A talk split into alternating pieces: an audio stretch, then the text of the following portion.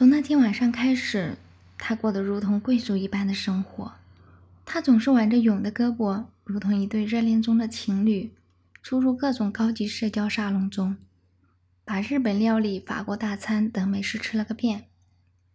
因为那些高级社交活动是风难以涉足的，而他和勇的关系也很隐秘，所以他相信风对他与勇的关系是一无所知的。尽管那晚的彻夜不归让他有些担心，虽然风并没有追问什么，只是风开始变得更加沉默。如果他不问他什么，他也会免开金口。他的飘忽不惊让他更生厌烦。莫名的，两人进入了冷战。一天，他和勇在一家商场里闲逛，这里面都是一些高档时装。可以说是专为勇这类人设计的。他想自己应该不在这类人之中。当他漫不经心地浏览着两件衣架上价格昂贵的服装时，勇的脚步突然停了。他奇怪地望了他一眼，他却没有看他，只是说道：“那个男人一直在看着你。”我顺势看去，身子一下子僵了，定在了原地。风。他一阵慌乱，这种以他的能力买不了的东西的地方，他从不涉足的。他做梦都没有想到，他竟然会出现在眼前。看着风复杂的眼神，仿佛很多东西搅在一起，那眼神让他心一痛。他抛开勇，奔向风：“风，你听我说。”风不顾他的呼唤，转身离开了。他蹲在那里，紧咬着下唇。望着他远去的方向，一动也不动。云走过来，搂着他轻笑：“好了，别看了，我送你回家。”他斜了他一眼，心里恨他还能笑得出来。就在那一瞬，他生出了一丝疲倦和后悔。他没有回答，任由他将他送到门口。家中，风正坐在客厅里吸烟，灯光中。屋里弥漫着呛人的烟雾，只这一会儿时间，风静憔悴的似乎有些苍老了。他凝视着那张从相恋至今已十六年的熟悉面容，眼眶有些湿润了。风又吸了一口烟，掐灭了烟火，说：“雅丽，既然回来了，就早点睡吧。”他的语气冷静的出乎他的意料。他涌起一股不安，问道：“你，你什么都没有想问我的吗？”他摇了摇头，露出一丝无奈而凄然的笑容。“不用了，有些事不知道比知道要好。”他咬了咬嘴唇，轻声道：“风，我……”风摆了摆手，打断了他的话：“雅丽，别说了，我是真的不想亲了。”你和他的事，我其实早就知道了。他顿时望着他，却看见嘴角那丝苦涩。别忘了，我的好多朋友、同学都混得比我好。我一直不相信他们说的，今天却亲眼看见。你和他在一起那种快乐的样子，我已经很久没有见过了。方又点燃一支烟，深吸了一口。声音竟有些哽咽。雅丽，我很愧疚。他哭了。原来他心中并非没有的想法。他说：“风，我们重新开始吧，好吗？”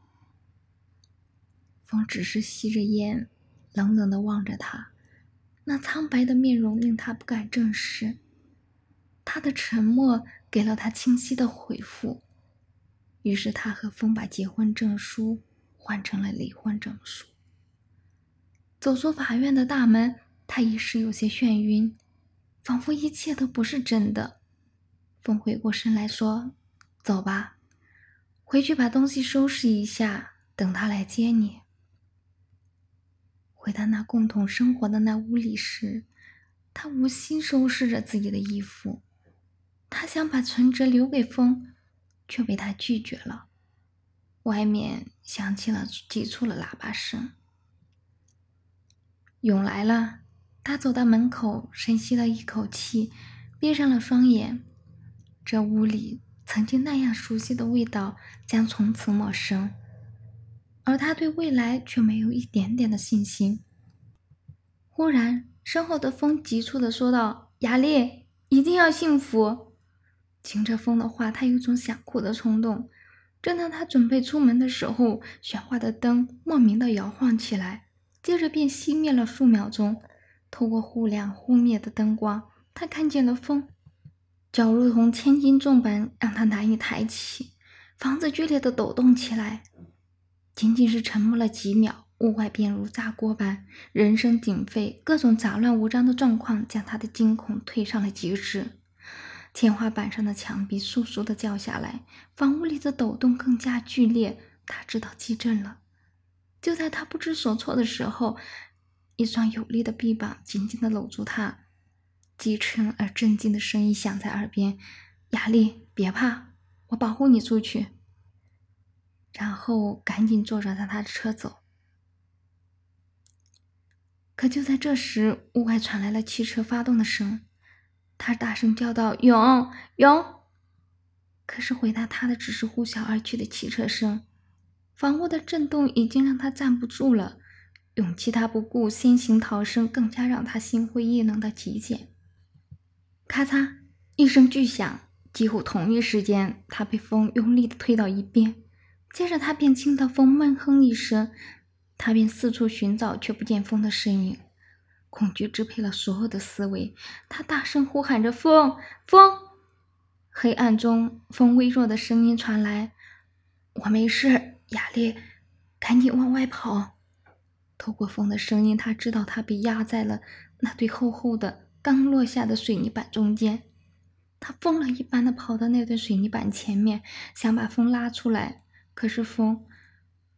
雅丽。快跑，雅丽，快跑！